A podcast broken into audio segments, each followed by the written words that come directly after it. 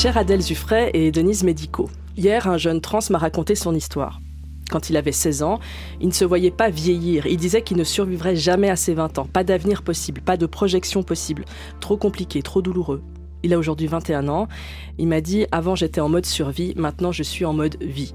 Ce qui a changé pour lui, c'est qu'il a été accompagné. Accompagné par des professionnels, accompagné par des proches. Il y a son grand-père, entre autres, qui lui a dit qu'il l'aimait comme il était. Et puis aujourd'hui, il est amoureux aussi. Et l'amour ou l'amitié, ben, ça donne de la force. Avec vous deux, parce que vous êtes des professionnels de l'accompagnement d'affirmation de genre, j'aimerais qu'on parle d'accompagnement des personnes transgenres et non binaires. Comment faire en sorte que les personnes concernées puissent vivre au mieux, quitter le mode survie et pouvoir se projeter dans un avenir plus serein malgré la violence sociétale? A tout de suite, Christine.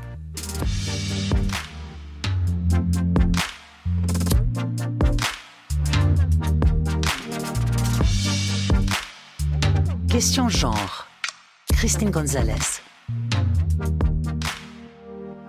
Adèle Zuffray, directrice de la Fondation Acte 10, euh, psychologue, psychothérapeute et sexologue, cofondatrice du Centre 3 à Lausanne avec Denise Médico, psychologue, psychothérapeute, sexologue, professeur à l'Université du Québec à Montréal, et ça c'est pour faire court, et euh, également autrice euh, essayiste. On parle d'accompagnement aujourd'hui parce que ce verbe accompagner, il est central. Les personnes transgenres, quel que soit leur âge, ont besoin d'être soutenues, de ne pas être seules dans leur affirmation de genre, Adèle Zuffray. Oui, tout à fait. C'est essentiel de pouvoir ben, accompagner ces situations et puis montrer en fait qu'il y a des accompagnements qui existent parce que pendant longtemps, euh, et c'est ce qui explique aussi qu'il y a plus aujourd'hui de coming out précoce, c'est le fait qu'on en parle plus, qu'il y ait plus d'accompagnement, que les professionnels se positionnent beaucoup plus, qu'il y ait des groupes de pairs. Les réseaux sociaux permettent aussi aux jeunes de s'identifier plus facilement à d'autres qui vivent les mêmes expériences. Donc c'est clair que sortir de l'invisibilisation permet un meilleur accès à des soins, à des réflexions et puis à un accompagnement euh, harmonisé. Vous notez une, solitude parfois euh, dans le recueil de récits. Euh, on vous dit je, suis seule, je me sens seule? Oh, on nous dit tellement ça. pour avoir accompagné des jeunes, des personnes trans aussi depuis très longtemps, Aujourd'hui, les réseaux sociaux ont amené quelque chose d'extraordinaire, c'est-à-dire la possibilité de faire groupe, de se rencontrer, de rencontrer des gens qui vivent des choses similaires et c'est une des principales explications qu'on donne pour euh, les coming out beaucoup plus précoces. Avant, moi, j'accompagnais des personnes qui se révélaient à elles-mêmes et qui se comprenaient à partir de l'âge de 40, 50 ans et qui rapportaient une vie complète à passer à côté de soi-même et à souffrir. Mmh. la, solitude, euh, il n'y a pas que les réseaux sociaux. Effectivement, euh, c'est vrai qu'aujourd'hui, euh, les jeunes ont accès aux, réseaux mhm. sociaux, Instagram, etc., des comptes de personnes trans qui, qui, qui en parlent, qui, qui, sont très pédagogues. mais ça suffit pas. Enfin, ça, on le sait. Il faut des professionnels. Et puis, il faut des rencontres. Il faut rencontrer des gens qui aussi qui, ont le même parcours. Hein. Oui, puis c'est pour ça qu'il y a de plus en plus de groupes de pères qui, mhm. qui, qui s'ouvrent. autant des groupes de parents que des groupes de jeunes qui sont concernés, que des groupes de moins jeunes aussi. Euh, parce que la nouvelle génération a quand même plus accès à ces groupes, à des associations, à des fondations, enfin à des endroits dans lesquels elles peuvent euh, ben, s'inscrire et puis aller, euh, aller rencontrer des personnes. contrairement à la génération, ben, comme disait Denise, plus des gens qui s'affirmaient plutôt vers 40, 50 ans, où là, le sentiment de solitude est quand même beaucoup plus présent et puis plus ancré. Mhm. pourquoi c'est plus compliqué d'être accepté dans la société que les autres lettres de l'acronyme LGBT euh, euh, IQ. Enfin, l'idée, c'est évidemment pas de hiérarchiser les, discriminations et les souffrances, mais, de prendre conscience que les personnes trans sont particulièrement stigmatisées. Ben, les personnes trans remettent en question un, des fondements absolus de nos sociétés contemporaines et même plus anciennes, c'est-à-dire le genre. Euh, le genre, c'est aussi quelque chose qui nous structure, nous hiérarchise et puis donne à certains plus de pouvoir que d'autres, y compris économique. Alors les personnes trans de par leur existence même, viennent montrer que ce système-là est une construction, que ce système-là a des privilèges, et donc soulève aussi énormément de rejets de la part euh, de personnes qui n'arrivent pas ou qui ne veulent pas voir la société changer. Hmm. Et puis surtout que ça amène d'autres concepts que sont la non-binarité. Parce que mhm. avant, on parlait beaucoup de personnes trans qui faisaient des transitions, ben, entre guillemets, vers l'autre genre.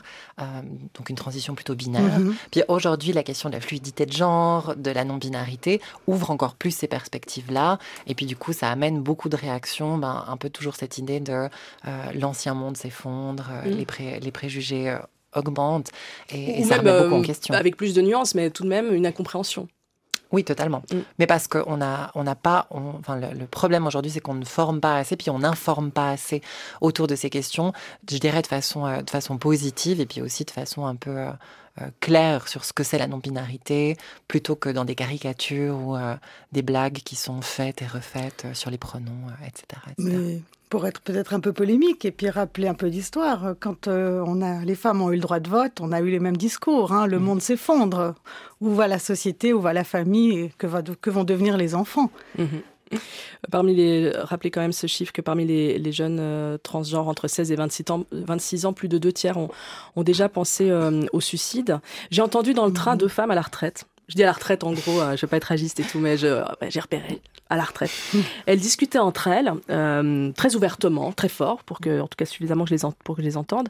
Et puis elles parlaient de, de transidentité euh, en disant oh là là, mais qu'est-ce qui se prennent la tête ces jeunes, euh, à se demander qui ils sont, comment s'appeler, etc. Vous répondez quoi? Moi, je suis restée dans mon silence parce que je voulais continuer mon bouquin, mais euh, je, je, me disais qu'est-ce qu'est-ce qu'il faut répondre à ça? Quand on nous dit mais oh, qu'est-ce qui se prennent la tête? Je dirais c'est un peu le processus habituel des ados. Enfin, c'est de se questionner, de savoir, de chercher qui on est. Je sais pas si tout le monde se rappelle son adolescence, mais euh, c'est pas la période où on est le plus sûr du monde de tout. Euh, donc c'est une période d'exploration, de questionnement. Et puis je trouve que c'est assez positif que des jeunes puissent déjà se poser la question à 14, 15, 16 ans, ben, qu'est-ce que c'est mon genre? En fait, comment est-ce que je me mhm. situe? Mais la même chose pour l'orientation sexuelle il y, a, il y a à peine 20, 30 ans, hein, où c'était, on se disait, ah mais pourquoi est-ce que les jeunes sont obligés de se sexualiser, enfin de réfléchir à la question de l'orientation sexuelle à 15 ans? Aujourd'hui, on pose plus trop cette question. On se dit, c'est normal.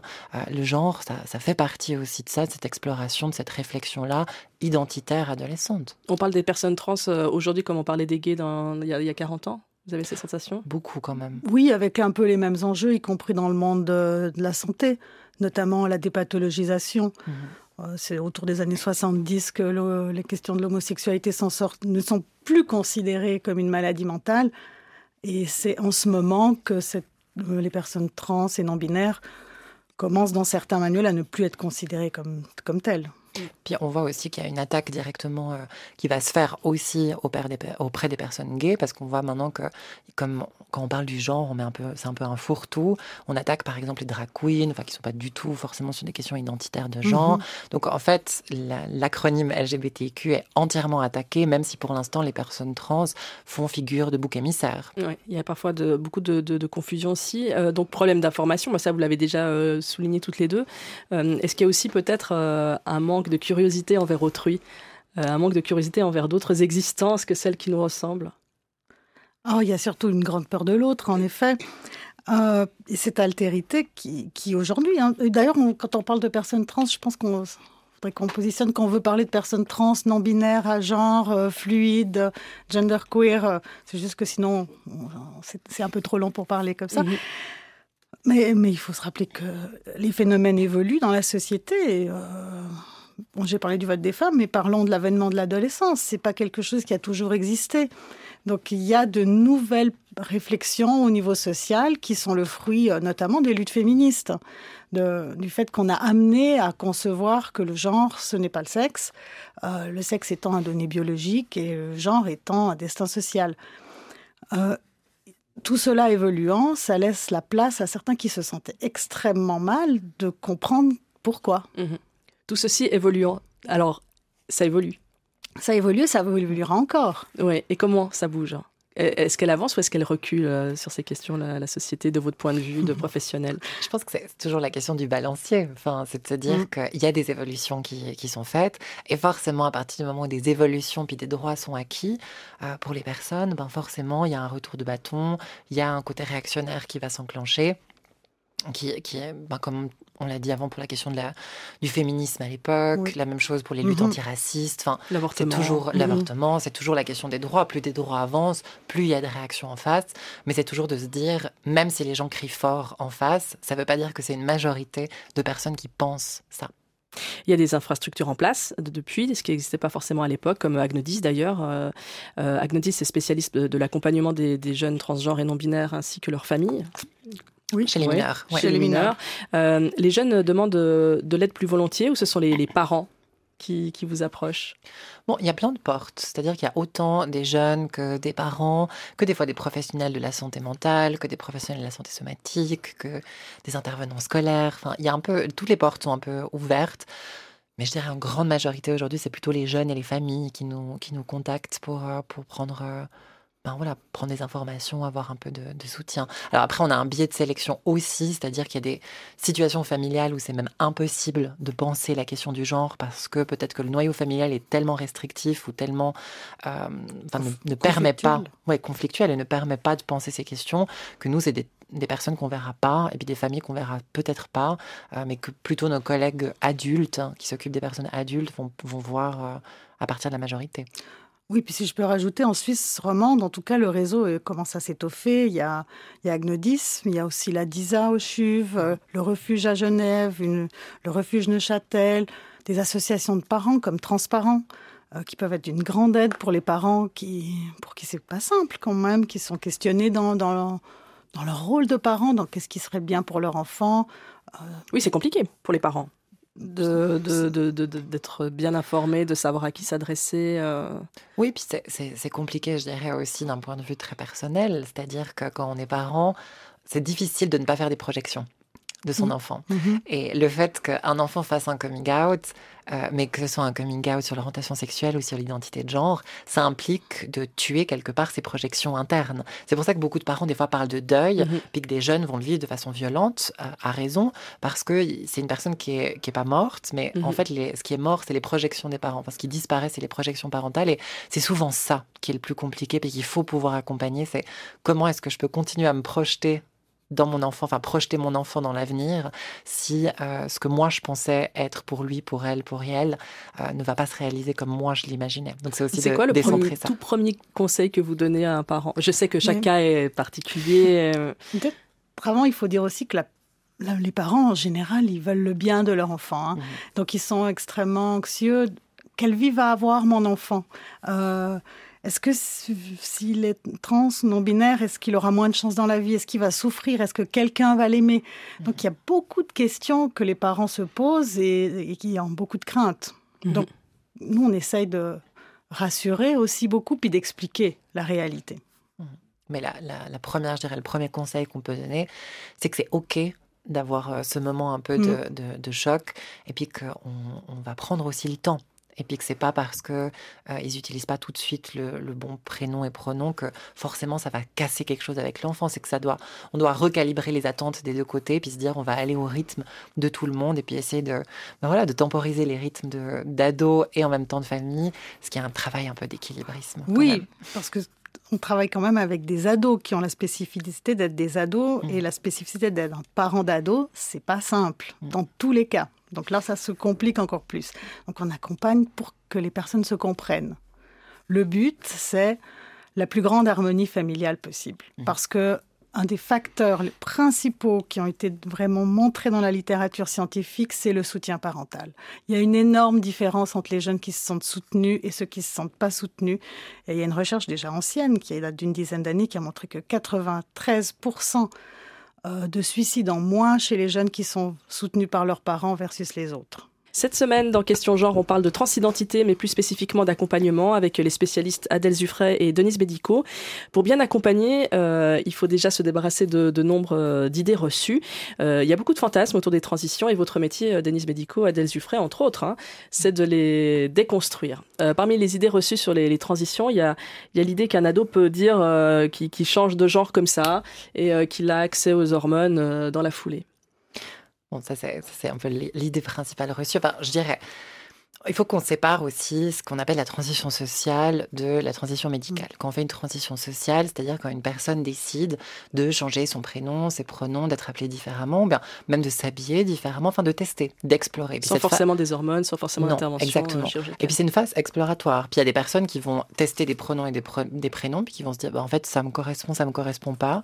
Puis des personnes qui vont dire, bon, bah, en fait, finalement, c'est pas ça qui me correspond, puis c'est OK. Donc c'est important d'avoir cette phase d'exploration-là, qui se fait souvent avec un suivi thérapeutique à côté, justement pour réfléchir qu'est-ce que c'est le genre pour la personne, d'être accompagné en fait sur ces, sur ces questions, parce que c'est pas forcément des questions qui sont simples. Puis la question de la médicalisation qui peut se poser après, ben c'est pas une médicalisation qui se fait non plus euh, comme ça euh, en une semaine. On a fait une étude justement avec euh, une collègue, Charlotte Pellaton, et puis justement Denise Médicaux. Euh, on a publié en début d'année. On a vu qu'en Suisse romande, les jeunes trans, entre un premier rendez-vous psy et un premier rendez-vous au niveau endocrinologique, donc pour avoir des hormones, il y a une moyenne de 22 mois. Donc on est presque sur deux ans, entre guillemets, entre le premier rendez-vous psy et l'hormonothérapie. Donc c'est très rapide, ça prend du temps. Mais c'est pas trop long pour certaines personnes, ça, ça, ça, peut être trop mm. long. Et puis, ça va vraiment dépendre de la structure familiale, ça dépend de la mm-hmm. personne, ça dépend de l'exploration de la personne. Pour des personnes, c'est pas trop long. Des fois, c'est le temps de cheminer puis de se dire, ben, en fait, ouais, je vais me diriger vers une hormonothérapie. Mais j'aimerais rappeler aussi que si on parle de personnes trans d'un point de vue général, avec la non-binarité, la fluidité de genre, en fait, la médicalisation, elle n'est pas si, elle est pas, euh, c'est pas majoritaire. Il y a plein de personnes, trans, qui ne veulent pas prendre d'hormones. Non, puis qui se médiquent jamais. Mm-hmm. Puis on n'en parle pas. Absolument. Et puis il faut aussi voir que le parcours hein, pour arriver à dire euh, je suis une personne trans, qui est un moment qui est relevé, mais dans toutes les études comme un moment ou de, de libération, il suit en fait des années de questionnement interne. Et puis toutes les personnes n'ont pas le même cheminement. On a, on a fait une étude canadienne et suisse pour étudier les parcours d'affirmation. On se rend bien compte qu'en fait, il y en a au moins trois types. Un premier qui est celui qu'on imagine toujours, c'est celui des films les plus connus comme Ma vie en rose. C'est le petit enfant qui sait depuis toujours, euh, et ça c'est une petite partie euh, des personnes, même euh, c'est la plus petite catégorie. Mais ça, c'est uniquement dans des familles qui sont déjà acceptantes où c'est possible. La plupart des jeunes vont pouvoir le dire au moment de la puberté et de l'adolescence. Euh, mais ça suit en fait des années de lutte contre soi, d'espoir que ça disparaisse, de difficulté à se dire, à cacher. Donc il faut imaginer tout le poids psychique que ça a et toute la construction de l'individu dans des questionnements si lourds pendant l'enfance. Hein, quand on imagine l'enfant qui est heureux, qui joue à la balançoire, etc., bah, c'est des enfants qui ont un lourd secret à l'intérieur d'eux. Ce qui déconstruit l'idée aussi qu'on euh, suit une mode, euh, qu'on veut faire bien, qu'on veut faire cool. Voilà. Ensuite, il y a les mots qui sont portés par la société qui vont permettre justement à ces jeunes de dire Ah, c'est ça, c'est comme ça que je me sens. Puis après, il y a encore des mois pour avoir le courage de le dire. Hein. Et puis, il y a des jeunes pour qui le genre n'était pas du tout une question à l'enfance. Et là, on a beaucoup, effectivement, de personnes assignées filles. Parce que quand on est une personne assignée fille dans notre société, puis qu'on performe un genre plus masculin, on est plutôt encouragé. C'est plutôt valorisé. Et au moment de la puberté, par contre, c'est très différent. Hein, là, les normes sont très puissantes et en plus, la puberté dans un corps femelle est beaucoup plus rapide que dans un corps mâle et ça crée un espèce de tsunami pour la personne. Donc, euh, il faut comprendre que ce que nous on voit, qui a l'air immédiat, en fait, à l'intérieur, c'est des années d'évolution. Et puis, enfin, je reviens un peu là-dessus parce que c'est important. C'est vrai qu'il y a ben, cette question de l'effet de mode qui s'est posée, puis en fait, on voit que c'est simplement une baisse du coming out depuis 40 ans. Enfin, il y a des études qui ont montré que mhm le fait d'être moins invisibilisé, ben, les personnes peuvent plus facilement se reconnaître tôt sur les parcours trans, mais qu'actuellement, il n'y a pas une augmentation en termes de nombre, euh, valeur absolue, il y a juste une augmentation à des âges précoces. Et puis, en effet, à l'adolescence, c'est plus facile pour des personnes assignées filles à la naissance de faire un coming out que des personnes assignées garçons, mhm. où là, performer la féminité va être attaqué physiquement, verbalement. Et on voit que dans les personnes adultes qui font des coming out après 18 ans, on a quand même une majorité de personnes assignées euh, hommes à la naissance. Donc, en fait, ça se rééquilibre après. Puis de dire qu'il y a plus de personnes assignées filles, c'est vrai dans une période de la vie, à l'adolescence, mais après, sur toutes les personnes trans, en fait, il y a un équilibre. Dans l'enfance et plus tard, c'est plus facile pour euh, les personnes assignées garçons. Mmh. Il n'y a pas de loi fédérale spécifique aux questions de genre Alors, la seule loi, en tout cas, qui s'est, posée ben, l'année passée, c'est celle de facilitation du changement de genre et de mmh prénom à l'état civil. Ça, c'est la seule loi qui existe au niveau fédéral sur ces questions. Après, il y a aucune... Pour le reste, non. rien. Donc, qu'est-ce que, on, suit les recommandations internationales C'est quoi le, modus operandi? Alors, il existe depuis de très très longues années, depuis les années 70, une société mondiale qui s'appelle aujourd'hui la WPATH, l'association professionnelle pour la santé trans, qui édicte des standards de soins à partir d'une étude exhaustive de toute la littérature scientifique et des enquêtes auprès des praticiens et des processus de consensus euh, qu'on fait euh, vraiment au niveau mondial. Donc c'est un peu, si vous voulez, la Bible pour euh, accompagner les personnes trans, qui est réédité, qui vient de sortir hein, en fin d'année passée. Et ça parle de, l'accompagnement médical, l'accompagnement psychologique, l'accompagnement même en dehors des transitions. Mm-hmm. Au niveau suisse, par contre, euh, on parlait, il n'y a pas de loi, mais moi qui suis dans, qui travaille avec les personnes depuis très longtemps, avant, il y avait autre chose. Avant, il y avait l'obligation à subir une castration pour pouvoir changer à l'état civil. Donc, il y a déjà eu par le passé un immense changement qui a été une, je dirais une révolution, c'est-à-dire qu'on obligeait les personnes à passer par un parcours de médicalisation et chirurgical assez lourd, même des personnes qui n'en avaient pas envie. Donc euh, le, le, processus, il est plutôt à cesser d'obliger les personnes de se médicaliser pour euh, leur existence sociale et de séparer la les questions de citoyenneté, de droits humains, des questions de parcours, parce que c'est pas une seule et même chose en fait. Et qu'est-ce qu'il en est de la chirurgie pour les mineurs? Alors, la chirurgie pour les mineurs, ben, je dirais il faut déjà séparer quel type de chirurgie on parle. La question des organes génitaux, Typiquement, il n'y a pas de chirurgie qui sont faites sur les organes génitaux chez les mineurs trans. Après, je rappelle aussi que encore en Suisse, il y a des euh, enfants, des bébés intersexes qui naissent et qui sont opérés au niveau mhm. chirurgical. Puis ça, pour l'instant, ça, ça choque personne, alors que les associations sont très claires qu'il faut interdire que c'est des mutilations. Donc ça, on n'en parle pas. Euh, mais il y a certaines chirurgies qui peuvent être accessibles, mais avec des situations qui sont très balisées au niveau thérapeutique, au niveau endocrino, euh, comme des torsoplasties, donc le fait d'enlever d'enlever la poitrine, mais qui est euh, rarement faites avant, avant 16-17 euh, ans, euh, et vraiment dans des situations balisées. Puis en plus, il y a eu des, des chiffres de l'OFS qui sont sortis, qui ont montré que sur 2022, il y avait une vingtaine de ces chirurgies qui avaient été effectuées sur toute la Suisse. Donc on voit que ça reste aussi des cas exceptionnels, que c'est absolument pas une majorité, puis c'est une très très petite minorité qui accède à ce type de soins. Et puis là, il faut vraiment une balisation qui est très importante en amont. Oui, c'est vrai qu'il y a une cristallisation de l'attention autour de, euh, des, des, mineurs. Euh, est-ce qu'on peut quand même un mot sur les aussi dire un, mot sur les adultes? Il y a aussi euh, il y a aussi beaucoup de transitions chez les adultes, même chez les seniors. Mm-hmm. les enjeux sont différents, je suppose. Les enjeux sont très différents parce que chez les seniors, il y a aussi déjà une puberté qui a été faite, il y a souvent une vie qui a été faite, et ça implique des fois plus de chirurgie, et puis avec des personnes qui aussi perçoivent leur corps de façon un peu plus binaire. C'est-à-dire que chez la jeune génération, il y a beaucoup plus de jeunes qui sont très fluides par rapport à leur corporéité, puis qui veulent plus d'opérations au niveau des organes génitaux. Puis tant mieux, parce que c'est des opérations qui peuvent être très lourdes, puis il y a certaines personnes pour qui c'est important, alors que chez les adultes, ça reste quand même encore très, très axé sur les chirurgies génitales. Oui, ça reste plus axé sur les chirurgies génitales, notamment parce que ben, tu viens de dire, là, le, l'effet des hormones de la puberté a vraiment féminisé ou masculinisé beaucoup le corps et ça va nécessiter beaucoup d'interventions pour, euh, éviter, pour euh, avoir, avoir un passing, comme, comme on, dit dans le milieu. Mais il faut quand même rappeler que, parce qu'on parle des mineurs et des adultes, mais... Avoir un passing, c'est être perçu. Euh, c'est être perçu par les autres tel qu'on le souhaite, effectivement. Euh, toutes les interventions chez les mineurs, elles ont été développées pour deux raisons. La première, permettre de gagner du temps euh, sur la puberté pour pouvoir prendre un choix éclairé et avoir avec un âge suffisant. Et ça, je pense aux, substances qui retardent la puberté, qui sont en fait une manière de, de gagner de l'espace, de gagner une possibilité de penser pour ensuite intervenir s'il faut si c'est toujours le, cas, et puis aussi d'éviter ensuite des chirurgies lourdes. Parce que si on laisse le corps se développer dans la puberté et puis que la personne euh, veut effectivement avoir un passing masculin, féminin ou non binaire, elle devra euh, avoir ensuite des. Il y a des répercussions, je dirais. La puberté, laisser le temps faire, c'est pas rien faire.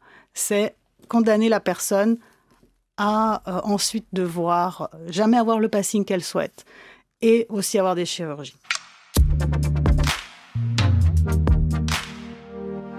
Mes invités cette semaine sont Adèle Zuffray, psychothérapeute et sexologue, cofondatrice du Centre 3 à Lausanne avec Denise Médico, euh, psychologue, psychothérapeute également, sexologue, professeur à l'Université du Québec à Montréal et euh, autrice. On s'est parlé au téléphone hier toutes les trois et euh, vous m'avez dit que ce serait bien de parler de détransition. Je tiens à préciser que la demande émane de vous, euh, car c'est devenu euh, une question brûlante euh, depuis la diffusion d'un temps présent là-dessus. vous souhaitiez revenir non pas sur le documentaire en question, mais sur la notion de, détransition. Est-ce que, est que vous pouvez d'abord définir ce qu'est la, détransition? Mhm. Oui, je pense que c'est bon, déjà c'est important. merci de nous laisser la parole là-dessus, parce que c'est vrai que c'est important de dire que en fait les professionnels travaillent sur ces questions, puis qu'on n'est pas du mhm. tout en train d'éluder la question de la détransition. ben, je l'explique dans le mail d'ailleurs qui apparaît à un moment donné dans le reportage, que le terme de détransition est controversé. Alors, pas parce que la détransition en elle-même est controversée, mais parce qu'en que, en fait, le terme détransition aujourd'hui représente beaucoup trop de réalités différentes. Il y a un auteur canadien qui a montré que, aujourd'hui, quand on parle de détransition, il y a en tout cas plus d'une trentaine de définitions différentes à ce que c'est une détransition? Est-ce que c'est une personne qui regrette une chirurgie qui s'est mal passée, peut-être? Est-ce que c'est une personne qui regrette d'avoir pris une médicalisation? Est-ce que c'est une personne qui arrête une médicalisation sans pour autant se définir comme une personne cisgenre. Donc, en fait, c'est ça, c'est cette idée qu'on met, on met un peu fourre-tout dans ce terme de détransition, puis on s'intéresse pas à la réalité derrière. Mais aujourd'hui, dans le, si on, veut vraiment parler du terme détransition, comme il est entendu à l'international, il faudrait plutôt comprendre des personnes qui ont accédé à un traitement médical, notamment une hormonothérapie, et après regrettent d'avoir pris ce traitement médical et reviennent à, à leur euh, sexe et genre assigné à la naissance, avec justement toute la myriade de se dire ben, je regrette d'avoir pris des hormones et les effets secondaires que ça a eu sur moi. Est-ce qu'on a des chiffres? On sait combien de personnes ça concerne? Oui, on a des chiffres maintenant. Euh, on a deux principales études qui sont des études de cohorte, c'est-à-dire qu'on a étudié vraiment toutes les personnes qui, dans un grand centre, on en a une aux, euh, à Amsterdam, qui est le plus grand centre depuis une quarantaine d'années, et une euh, dans la cohorte euh, anglaise. On parle de 1089 personnes, 800 personnes, enfin on parle de vraiment de, gros chiffres. Alors le plus, le, plus petit chiffre, on a 0,6% des personnes qui ont reçu un traitement avec retard de puberté pendant au moins trois ans et ensuite une induction d'hormonothérapie qui ont euh, arrêté les traitements. On ne sait pas s'ils ont des regrets. Ce qu'on sait, c'est que c'est pas du tout corrélé avec l'âge à laquelle ils ont commencé, avec leur genre, euh, ça. Et puis sinon, l'autre chiffre s'entend en moyenne, c'est 2% qui arrêtent les traitements. Et arrêter les traitements, ça signifie pas avoir forcément des regrets. Puis un regret signifie pas non plus forcément que c'est le seul sentiment. Hein. Il peut y avoir un regret pour différentes choses, puis avec en même temps aussi le sentiment que je pouvais pas faire autrement à ce moment-là. Ça m'a permis d'évoluer. Je me considère toujours pas une personne cisgenre.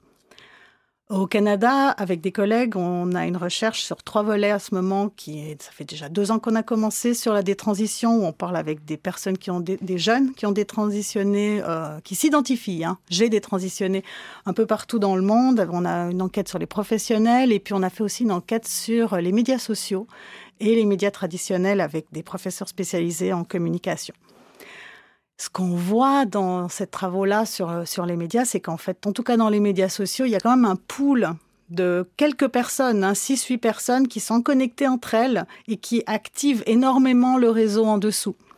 Et dans les médias traditionnels, on voit aussi que dans tout le bêtage médiatique entre l'Australie, l'Angleterre euh, et l'Europe, finalement, euh, on parle tout le temps de deux personnes.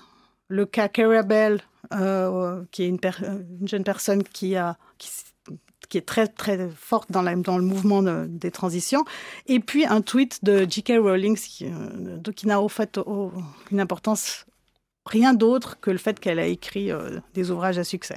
Mhm. Et puis, je précise aussi que dans le 2%, enfin, qui est en tout cas sur la question de l'arrêt des traitements, c'est qu'on a aussi vu que dans certaines cohortes, il y a 80% des personnes qui arrêtaient un traitement qui le font pour des causes exogènes, c'est-à-dire que le rejet familial, le rejet de l'environnement. Puis nous, ça nous est arrivé ben, d'avoir des situations de jeunes ou bien de moins jeunes aussi qui arrêtent une transition complètement parce que euh, la famille est beaucoup trop violente avec, parce que en fait c'est pire au niveau de l'environnement, sont agressés tous les jours dans la rue, sont moqués au mhm. travail, puis mm. se disent, bah, en fait, je pense que ma souffrance d'avant, elle est plus supportable que ce que je ressens maintenant à cause des attaques des autres. Donc c'est pas des fois une question de genre, c'est plutôt une question de la société. L'environnement social aussi, mmh. ouais, important de le préciser. Et d'ailleurs, les personnes qui, regrettent la transition doivent également être soutenues et, et, euh, suivies. Bien sûr, et ça vous le précisez euh, évidemment.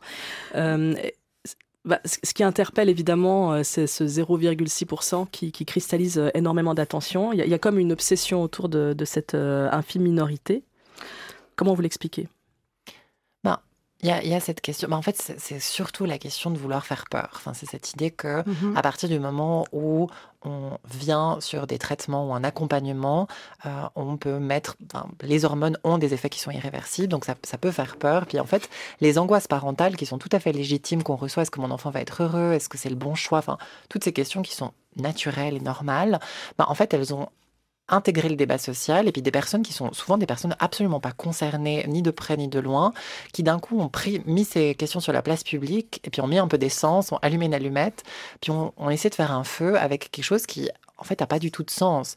Et on voit aujourd'hui que les mouvements qui attaquent vraiment les transitions des mineurs, puis qui se disent euh, c'est pour la protection des enfants, bah, en fait finalement il y a beaucoup d'agendas euh, qui sont beaucoup plus pernicieux, puis beaucoup plus cachés. Je parlais avant des drag queens, maintenant on est aussi en train de dire bah, les drag queens devraient être interdites de manière générale parce qu'on essaie de protéger les enfants. Faut pas qu'elles lisent des comptes aux enfants. Voilà, c'est ça. Donc mhm. en fait il y a un peu cette, cette, euh, ce fantasme derrière qu'on est en train de faire des expérimentations alors que c'est absolument pas le cas. Puis cette, ces accompagnements ils existent depuis 30, 40 ans, mais c'est maintenant qu'on essaie de, de se battre contre entre guillemets le wokisme sans vraiment savoir ce que c'est, euh, que, ben, que les personnes trans en fait deviennent des boucs émissaires. Mhm. Et puis bon, quand tu dis, euh, vous dites 0,6%, ça c'est pour les personnes qui commencent des hormones, c'est-à-dire quelque chose qui induit après un certain temps des certains effets irréversibles.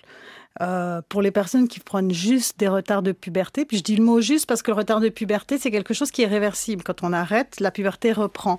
Là, on a des chiffres autour des 2 à 3% euh, Même chiffre qu'on a pour des enfants puis quand je dis enfants, je dis avant la puberté, qui auraient fait une transition sociale, c'est-à-dire qu'à l'école, euh, ils ont changé de prénom et puis ils vivent comme une petite fille, un petit garçon. Généralement, quand ils sont petits, ça va être très binaire. Euh, ben en fait, on a une étude aussi d'une cohorte de 323 enfants qui ont transitionné très tôt. C'est la plus belle étude qui a été faite aux États-Unis et au Canada. 2,5% seulement à la puberté vont finalement dire, en tout cas pour une période, qu'ils sont cisgenres. Mhm. Euh, donc Et ces enfants-là, surtout, ce qui est très très important à noter, c'est qu'ils vont bien. C'est qu'ils ont les mêmes indicateurs de santé mentale, anxiété, résultats scolaires, cognitifs que leurs frères et sœurs, les enfants, des enfants similaires dans le même milieu, alors que quand on fait ces mêmes études chez des, jeunes trans, c'est quand même assez inquiétant, le, la souffrance psychique, relationnelle, le drop-out scolaire. Donc, il faut rappeler que l'école a comme mission de scolariser les jeunes. Hein. Euh, donc, euh, et c'est des jeunes qui ont des phobies, qui peuvent juste pas y aller, en raison notamment de leur questionnement, en raison aussi du harcèlement qu'ils vivent. Donc la lutte, c'est une lutte beaucoup plus générale. À plein d'étages, évidemment. Et à d'autres, un autre étage, euh, c'est d'un point de vue journalistique. Je me permets de, de, vous couper, Denise, mm-hmm. parce que parce que moi, enfin, c'est, mm-hmm. ce que, ce que j'observe de, de, mon point de vue. Euh, c'est à, quel point les, existences transgenres sont, politisées. C'est-à-dire que j'ai l'impression, en faisant une émission d'information comme celle-ci, aujourd'hui, euh, qu'on pourrait euh, m'accuser de prendre parti. Je sais d'avance que je vais recevoir des mails et, je m'en réjouis. comme si les existences transgenres, on est pour, on est contre. comme si c'était un débat. Bah, c'est la même chose dans le milieu scientifique. Je veux dire, ça fait quelques années. C'est la première fois que je vois ça en 25 ans que je travaille, on n'ose plus prendre la parole. Il y a des collègues qui se sont fait menacer de mort à des congrès. Euh, on a eu des attentats à la bombe chez mes collègues euh, à l'hôpital à Boston. Euh, c'est un peu continu. On a un harcèlement continu, alors que notre travail, c'est de trouver des faits, les décrire, scientifiquement les démontrer. Et puis en, en face de ça, on nous oppose des, chiffres d'études qui datent de 87. Puis quand une étude paraît en 87, c'est qu'elle a commencé en 80. Euh, je veux dire, je sais pas, mais pour moi, il y a eu un changement social quand même jusqu'en 2023. Ou alors on dit non, la grande majorité des enfants vont euh, détransitionner. Puis on parle d'études non seulement qui sont dans un tout autre contexte social, sur des cohortes, c'est-à-dire les, les personnes qu'on a étudiées, les enfants qu'on a étudiés, c'était essentiellement, c'était des petits garçons qui avaient soit trop de traits féminins, soit pas assez masculins, parce qu'en Amérique du Nord, ça c'est quelque chose d'assez compliqué, et puis qui étaient pris dans des protocoles où il fallait les masculiniser de force pour, euh, pour qu'ils n'aient pas socialement, pour qu'ils correspondent finalement. Puis dans une société qui est de plus en plus polarisée, puis en fait on se positionne sur tout, euh, ben, en fait ce qu'il faut, qu'il faut se rendre compte par rapport aux personnes trans, c'est qu'en fait, il n'y a pas besoin de se positionner pour ou contre. En fait, il n'y a, aucun, y a aucun sens à se positionner pour ou contre. C'est des personnes qui existent, puisqu'on en voit, puis elles vont pas disparaître, même si on essaie de faire des lois anti, elles vont jamais disparaître. Donc nous, de toute façon, on va toujours euh, les voir d'une façon ou d'une autre, euh, mais avec plus ou moins de dégâts s'il y a des... Euh, des lois qui sont, qui sont discriminantes. Mais en fait, c'est pas une question de pour ou contre, c'est une question de comment est-ce qu'on accompagne mmh au mieux des personnes qui sont en souffrance. Puis en fait, ça s'arrête, ça devrait s'arrêter là. Mais dans un contexte de polarisation euh, des discours euh, qui est hyper violent. Et... Oui, puis en fait, la polarisation, on voit qu'elle, euh, elle s'arrête pas à la question de genre. Ah en fait, elle, est sur absolument tout. Voilà, sur absolument tout. Puis que la thématique trans rentre un peu mm. maintenant dans ce, dans ce, dans ce débat-là. Ouais. J'entends parfois aussi, oh là là, je peux plus rien dire sans qu'on me traite de, transphobe. Ça, crée une, une sorte de, de, fossé mental qui, qui, empêche de, s'intéresser, de s'informer, de, de, comprendre. Ce qui est, ce qui est important, ben, c'est toujours la question de la polarisation et des extrêmes. C'est que de toute façon, à partir du moment où on est dans un extrême puis qu'on s'enferme dans quelque chose où il n'y a pas de dialogue possible, ben, on pourra, on pourra jamais discuter. Le but, c'est d'essayer d'avoir un dialogue, en tout cas avec les personnes qui ben, ont de la peine à comprendre ces thématiques. Puis justement, mhm. les personnes qui disent on peut plus rien dire. En fait, c'est surtout qu'il y a beaucoup de gens qui n'ont pas assez d'informations puis qui ont besoin de comprendre. C'est pour ça que ce type d'émission, c'est bien. Comme ça, on, on permet de un peu tout ça. Mais de toute façon, à partir du moment où on est dans un extrême puis qu'on est complètement contre, bah, jamais on fera changer d'avis les personnes. Puis le but, c'est pas de faire changer d'avis, c'est juste d'informer le plus grand nombre sur qu'est-ce qui se passe, qu'est-ce que c'est vraiment, et puis, euh, et puis de permettre justement à des gens de pouvoir se dire ah ben tiens, en fait, c'est pas aussi euh, diabolique que ce qu'on euh, essaye de transmettre à travers certains médias. On parle d'accompagnement, d'affirmation de genre cette semaine avec euh, Adèle Zuffray et Denise Médico. Euh, j'aimerais qu'on parle de couple, il nous reste quelques minutes, euh, parce que vous devez en voir pas mal des couples dans vos cabinets qui font, qui font face à des difficultés. Bah, il y a des personnes qui font, qui font leur transition pendant qu'ils sont en couple, il et elles sont en couple. Couple fragilisé, j'imagine ça, ça pas forcément. Ça dépend. Je pense qu'il y, a différents mm. types de profils de, de couple. Et après, il y a, quand on parle de couple, est-ce que c'est des personnes qui ont qui sont en couple depuis longtemps, des personnes qui ont un certain âge, peut-être des personnes qui ont déjà des familles. Euh, donc ça, ça complexifie aussi, euh, aussi ces dimensions. Mais en effet, de toute façon, à partir du moment où il y a un coming out de genre au sein du couple, ça remet en question pas mal de choses. Puis surtout, et ce qu'on entend quand même assez souvent du, du côté euh, de, du ou de la partenaire, c'est de se dire, ah mais en fait, moi, où est-ce que j'en suis en termes de mon orientation sexuelle ou mon orientation romantique? Enfin, qu'est-ce que ça dit de moi? Puis avec des personnes où ça peut être un clash complet et puis ça peut, ça peut s'arrêter. Avec d'autres personnes qui vont ben, plutôt essayer de voir et puis de s'acclimater un peu à ça. Et puis c'est toute une période aussi de transition pour le couple en tant que tel et pour la personne qui a, à qui on fait un coming out. Et puis je dirais qu'il y a des bénéfices et des inconvénients hein, dans, dans, une, un parcours médicalisé de d'affirmation de genre, ben, dans les, les, bénéfices, il y a aussi, on passe une personne, quand une personne décide de faire un parcours euh, d'affirmation de genre médicalisé, c'est souvent qu'elle est très mal avec son corps, ou du moins avec certaines parties de son corps, qu'on appelle une dysphorie de genre. Ça a des implications dans la relation euh, amoureuse et intime, dans le rapport au corps, c'est compliqué. Euh, donc il va y avoir toute une période de bouleversement, puis il va y avoir aussi ensuite un nouveau corps où on est mieux hein, avec soi-même. Mais c'est un corps qui change, c'est un corps qui change vite. Hein. Euh, je dirais que ça ressemble à la grossesse, ça va très vite, euh, les changements, donc euh, on a rarement le temps de s'habituer. donc nous, on fait beaucoup d'accompagnement pour retrouver un équilibre, ou des fois après aussi. Et puis ça reste, euh, ça, ça, peut rester compliqué dans la vie. Euh, je pense au coming out qui doivent être fait constamment, euh, porter ça, la transphobie qui est quand même assez présente dans l'espace social et qui influe dans, dans, les couples et dans les familles. Il y a aussi des couples qui se forment après une transition. Mm C'est pas pour autant que c'est simple.